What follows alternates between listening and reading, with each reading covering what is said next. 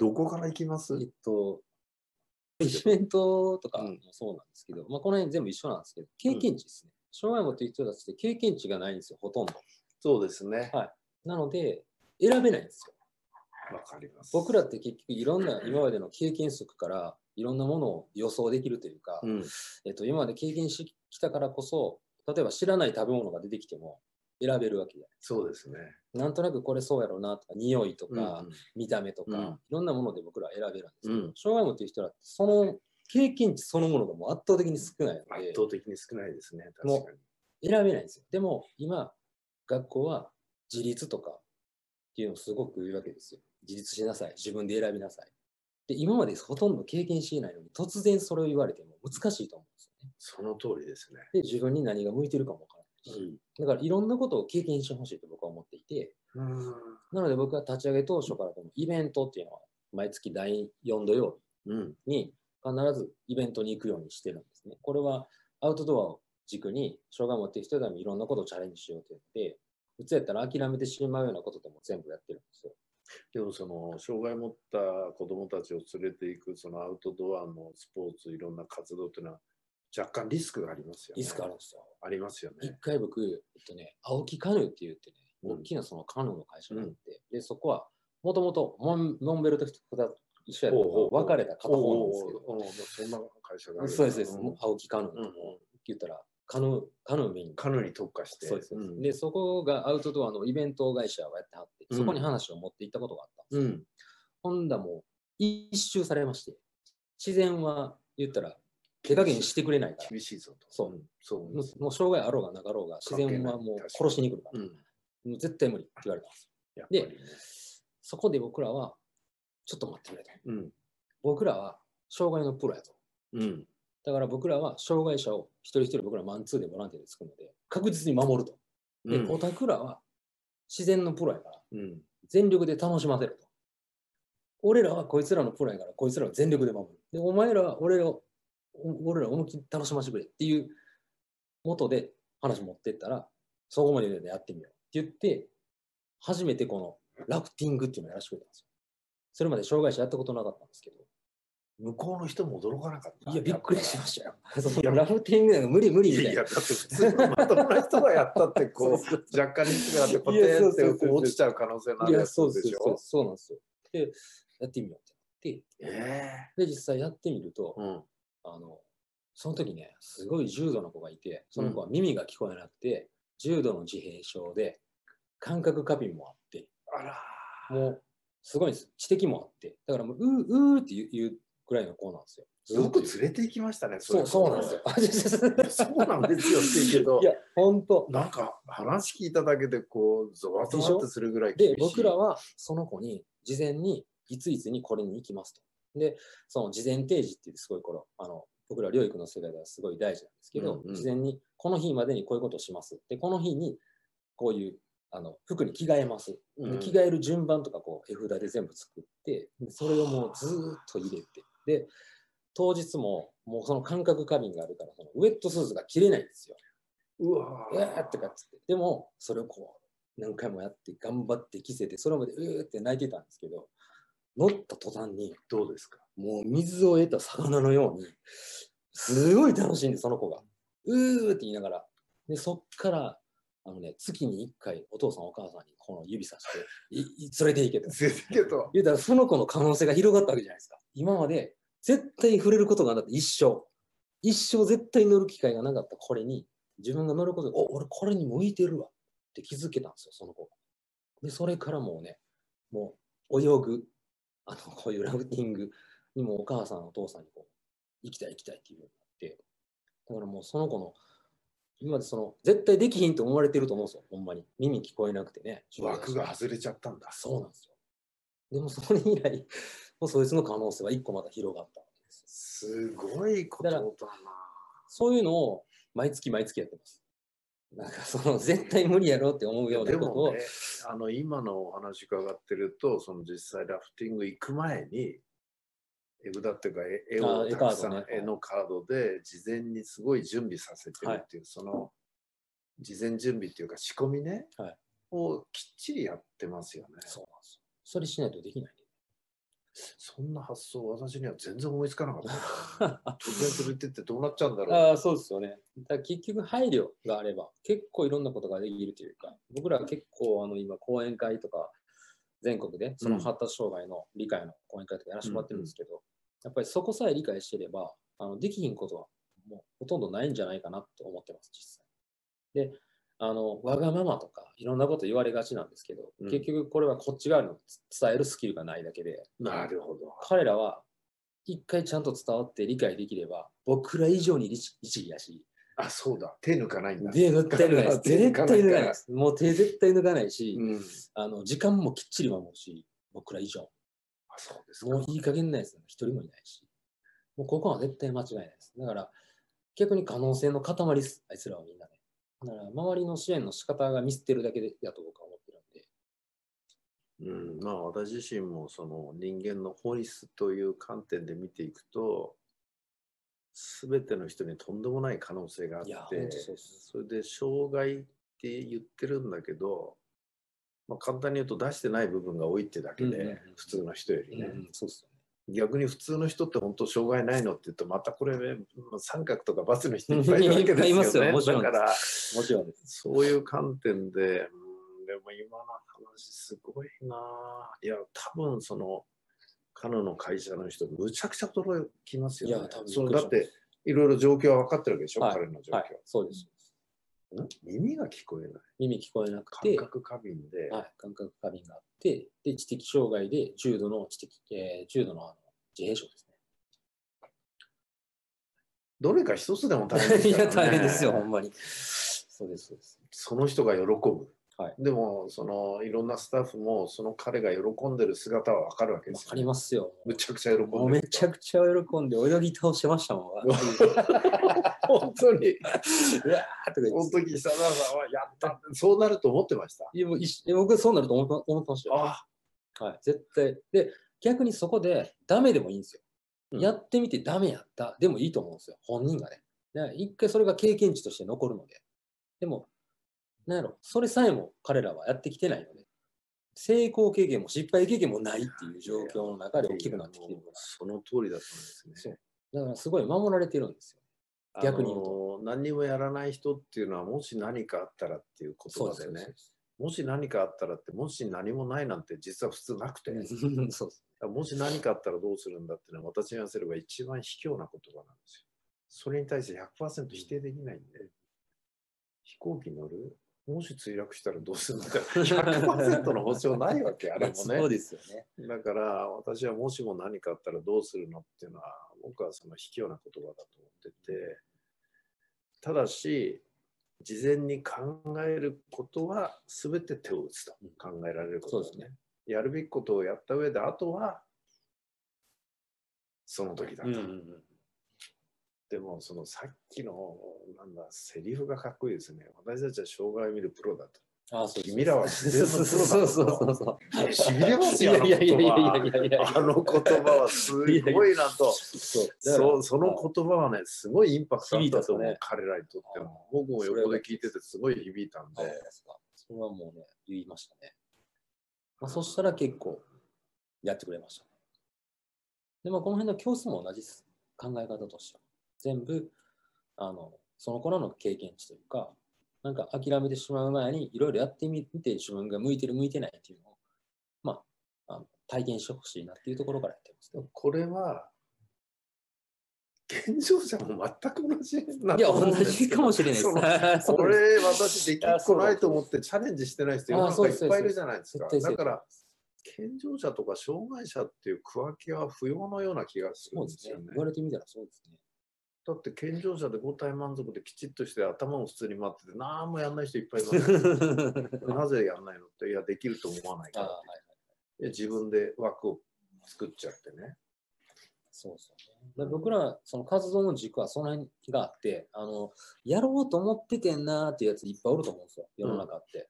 だから、その、で、それをやる。やる人もそれの半分ぐらいになって、で、それを続ける人ってもっと減ると思うんですけど全、くその通りですよね。だから、だか全くそうですら僕は、それを言われるのが嫌なので、うん全部やったらこうなっていくというか。何が増えていくわけね。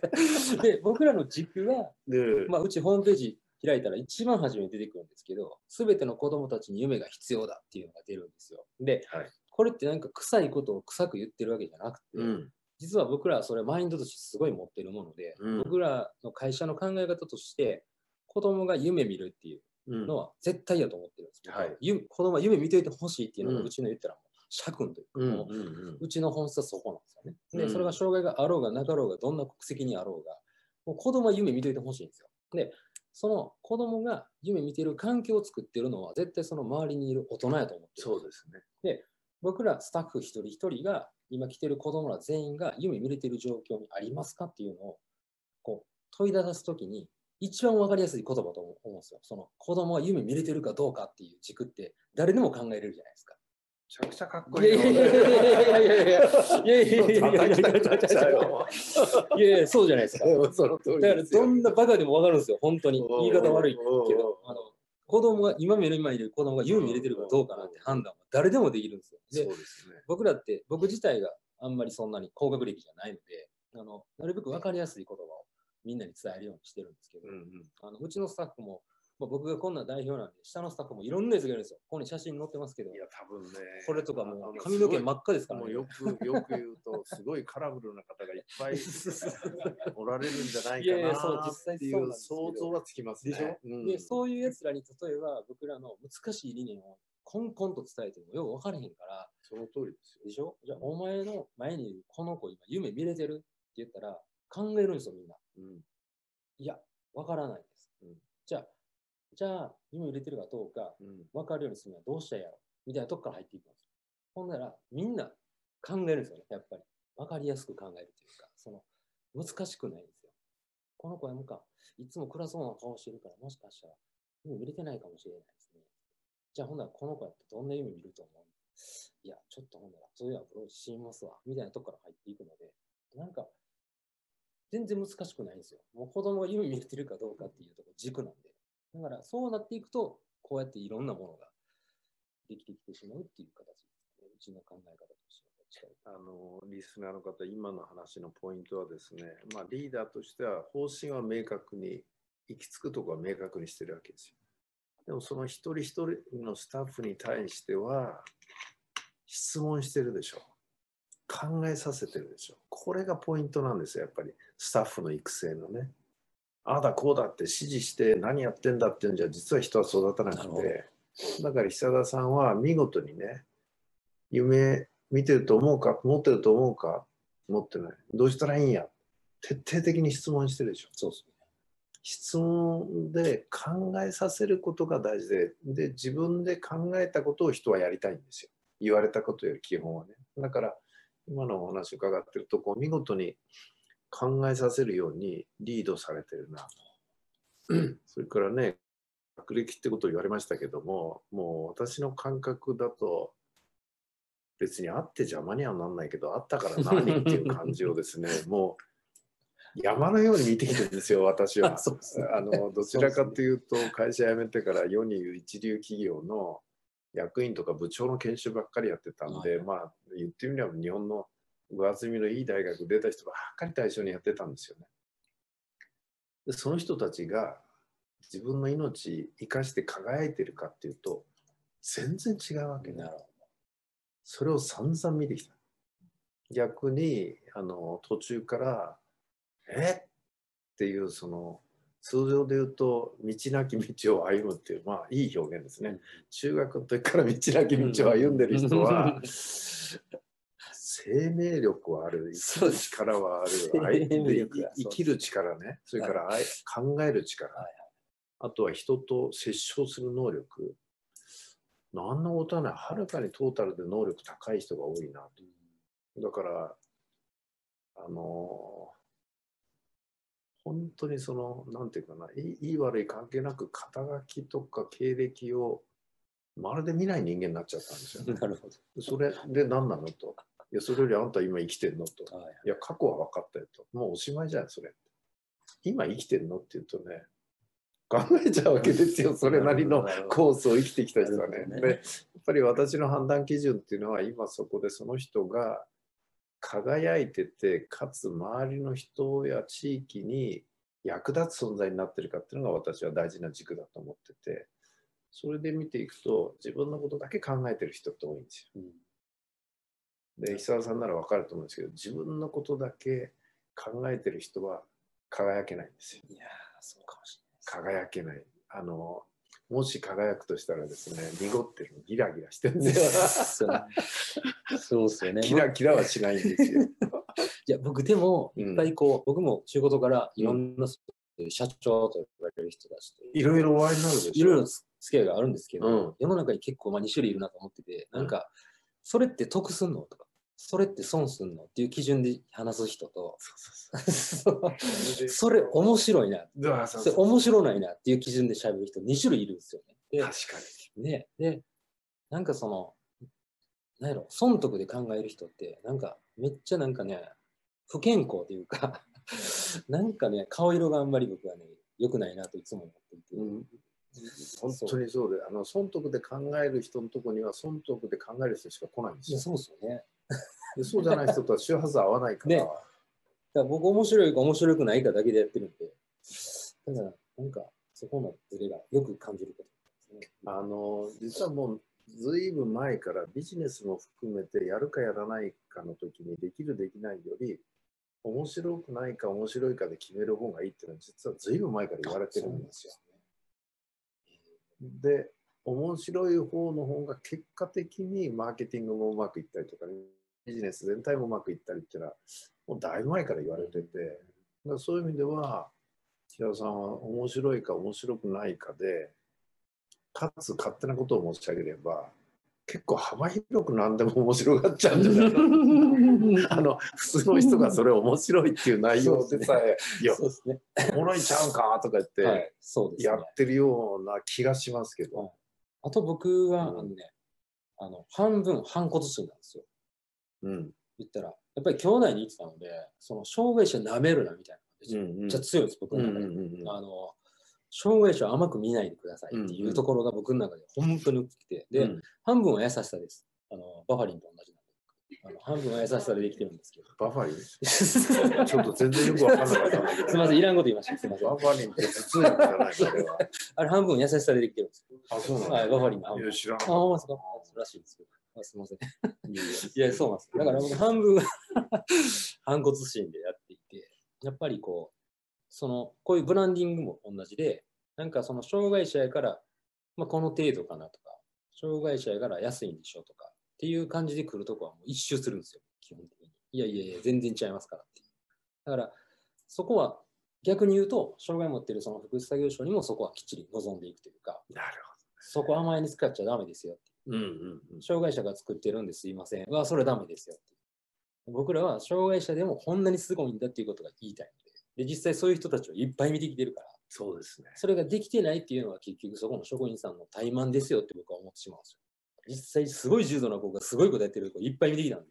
そうです。はい。だから、そこは胸張って言います。意外と、その障害者の子供たちの可能性を見てない、もしくは垣根を作ってるのは親と関係スタッフだってんですよね。違いますか？いや、本当にそう多い多いと思います。そういう場所だから意外と第三者が行くとこんな能力あるやんっが。そうなんですよ。てなっちゃうんですよ、意外と。で、逆に職員の人たちはこういうもんだっていう規制の枠で彼らを見ちゃうんですよ。あと親がずっと育ててきて、そうちの子は無理ですと。そう。実はね、私からすると親の枠が一番厳しいんじゃないかと、個人的には思ってるんですけどね。いや、本当そうで、僕、こういう発達障害の講演会やってるじゃないですか。ん。で、僕らの中ですごいね、もうこれ名名言やなっていうのが一個あって、うんうんまあ、あるとある先生が言ってたんですけど、こう勉強する親がすごい多いんですよ。自分の子供が発達障害やって分かったら、めちゃくちゃ勉強してはるんですで、勉強して、例えば自閉症やって分かったら、自閉症の勉強をめちゃくちゃしてはるんですよ。で、それ何が起こるかって言ったら、その、自閉症を見て子供を見てないんですよ。なんていうんですか？わかります？わかる本当、本来逆なんですよ。うんだから、その子があって、この子の特性の向こう側にその自閉症という特性があるんですけど、こっち見ないんだ。そう、勉強すればそれがこれ逆転してくるんですよ。この子自閉症やからこうのはずから入ってくるんで、なるほど。そこでエラーが起きるんですよ。なるほどな。それがね往々にしてあるというか、もういっぱいそれが世の中にはびこってるんですね、そういう感じが。勉強すればするほど、こう、どんどん悪くなっていってしまうというかね。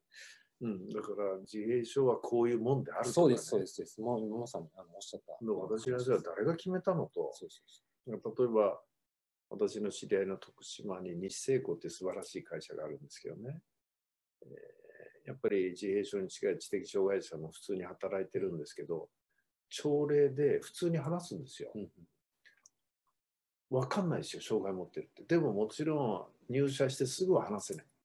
半年、1年、毎日朝礼やっていく中で喋れるようになってるんですよ。で、そこの社長は何て言ってるかっていうと、どんな障害者だって成長できるんだって言い切るわけですよ。で事実成長して、きちんと仕事できるようになってるんですよね。そうなんですよね。実際そうなんですよ。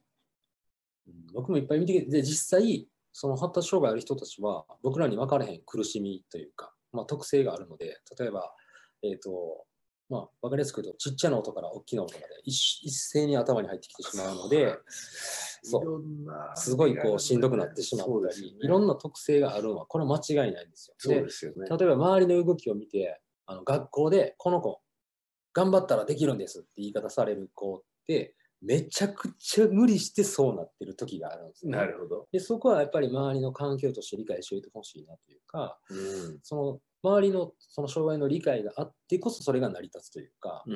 うん、だからそこは実はすごい、なんていうか、紙一重の部分ではあったりするんですけど、その成長と取るのか、この子がすごく無理して頑張ってやっているのかっていうところが、すごい難しいところがあって、で、実際成長はできると思います。あの、僕らいっぱいそういう子がたくさん見てきてるので、ただ、きっちりした配慮があった上での成長かなと僕は思っているので、あの、そこは大事にしてあげたいなっていう。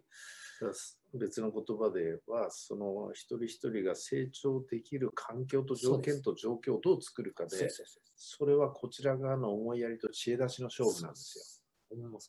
で思いやりだけじゃ実はダメで、知恵がないと、その彼ら一人一人の能力を引き出す、もしくは湧き出てくるっていうふうにはならないんですよね。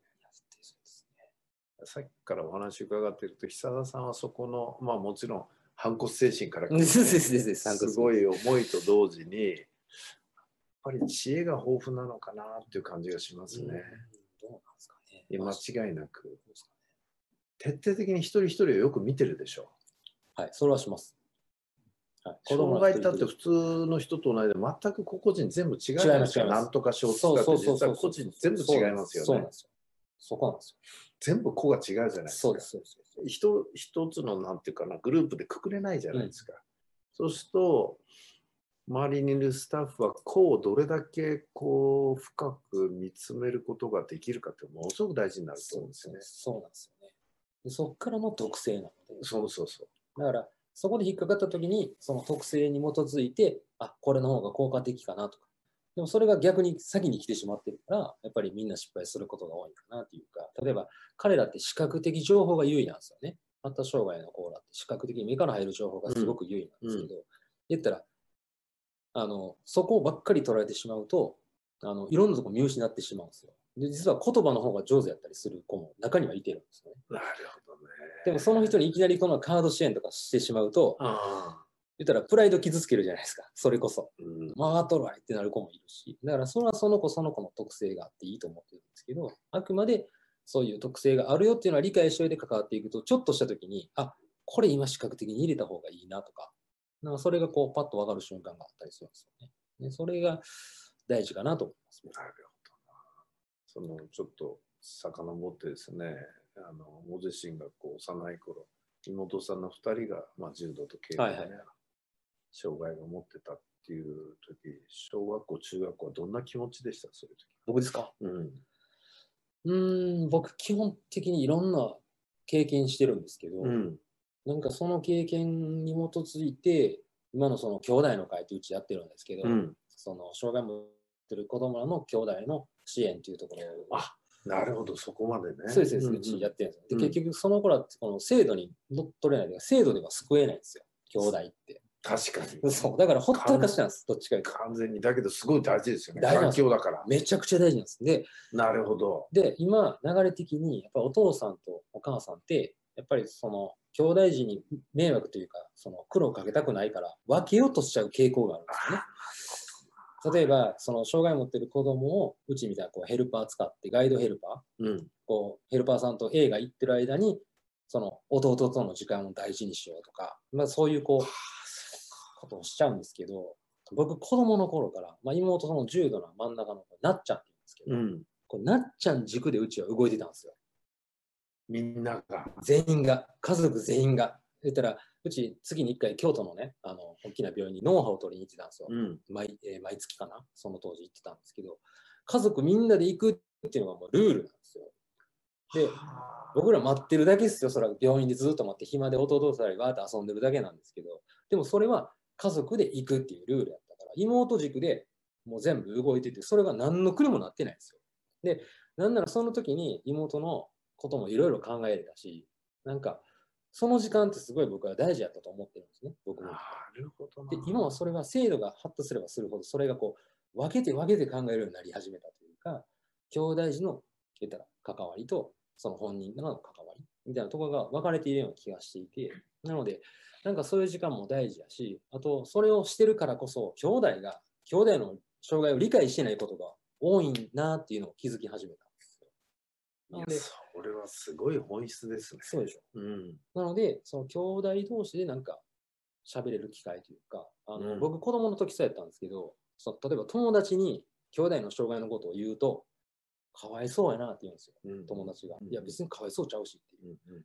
で、これを例えば親に言うと、ごめんな、苦労かけてってなるんですよ。うん。いや、別に苦労かけてないし。うんなんか、結局、誰にも言われへん状況ができるんですよね。友達に言うたらかわいそうって言われるし、親に言うたら、ね、気の毒に言われるし、だから、結局、ほんだらそれどうすんねんって言ったら、こう、どんどん自分の中にこう、押し込んでいくというかなんか変な妹に対する感情がいびつな感じになってくるんです、だんだん。なるほで、これってなんか、なんか不健康やったなと思っていて、ど。うんそのこの仕事しだして。うん。うんで、僕初めに思ったのが、その相談できる友達、同じ境遇の友達って僕子供の時にいたら、どんだけ楽やったやろうなと思った。確かに。でしょ？なんか、確かに。わかるわって言ってくれる友達ってめっちゃ大事じゃないですか。そうそだからなんか、そういう友達作りの場を作りたいと思って、その兄弟児っていうのをやったんですよ。で、実際僕子供の頃、ほんまにそれこそね、なんていうのかな、い参観、授業参観があるじゃないですか。はい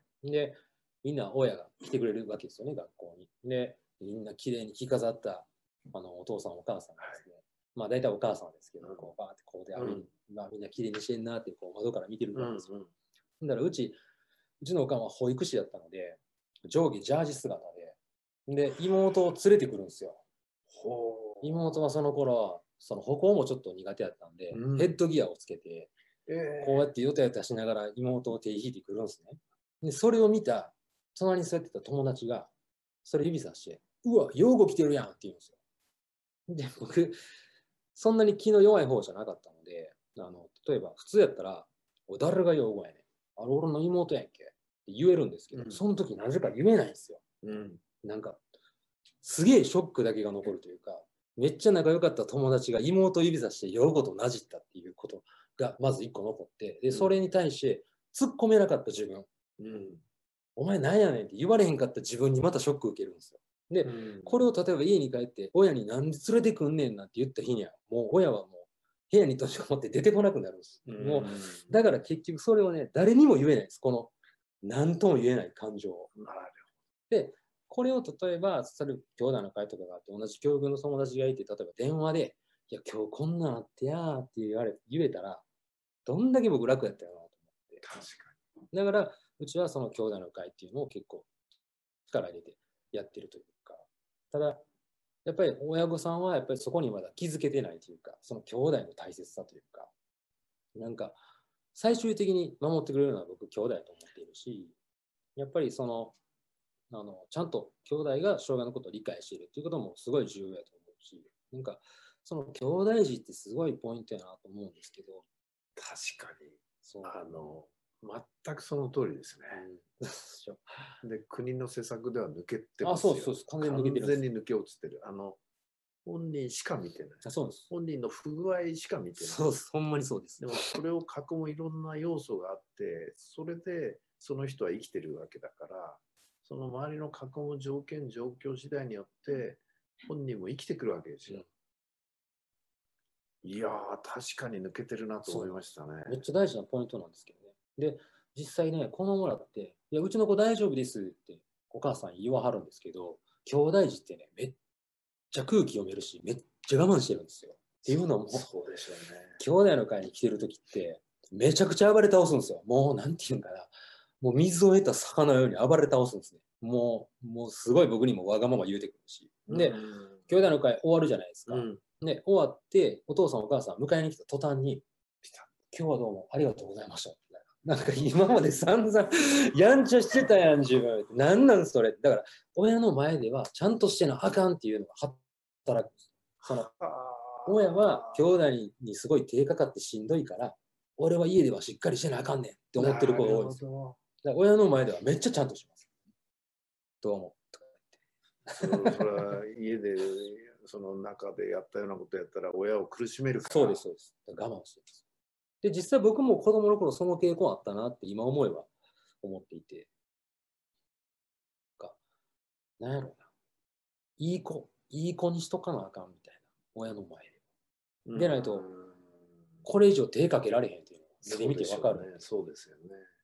そうなんです。で、逆にお父さんお母さん的に、その兄弟が将来、その兄弟の障害のことについて悩むんちゃうかみたいな。なんか、どうしてあげたらいいんやろ？みたいな相談もよく受けるんですけど、うんあの、お父さんお母さんって、あの、ある日大人になって結婚して、で、もう、まあ、20代半ば、後半で結婚して子供ができて初めて障害者の親になるんですね。そうですね。だから需要が難しいんですよ。かなり。